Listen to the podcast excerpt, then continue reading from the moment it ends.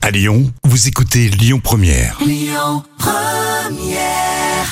Allez, on enchaîne avec un peu d'histoire, c'est l'instant culture pour épater les collègues avec professeur Jam. Et Eh oui. Mais pourquoi l'ancien maire de Lyon, Louis Pradel, était surnommé Zizi Béton par les euh, Lyonnais, en sachant que Zizi Béton a été maire de 57 à 76. Donc Oui, ça va. effectivement. Donc c'est un maire bâtisseur et grand amoureux du béton. Il a laissé une marque indélébile et on lui doit notamment l'autoroute dans la ville, l'échangeur de Perrache ou encore le tunnel de Fourvière.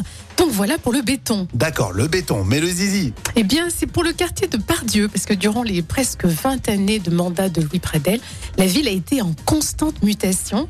Et successeur du très conservateur Édouard Herriot, Lyon est restée une ville en constante érection. Donc, Ah. Zizi Béton. Zizi Béton. Ah bah, félicitations à madame aussi. Ah, madame Louis Pradel, Ouais, qui elle- devait à l'époque être contente. Elle doit être bien satisfaite. hein J'aimerais bien un jour qu'on m'appelle Zizi Béton, c'est pas mal. Mais je pense que tu peux, hein, Rémi, il n'y a pas de souci. hein. On dirait un petit surnom euh, très créole presque. Ah oui, vas-y, Francky, si, si, si, si, béton. hein. Écoutez votre radio Lyon Première en direct sur l'application Lyon Première, lyonpremière.fr et bien sûr à Lyon sur 90.2 FM et en DAB+. Lyon Première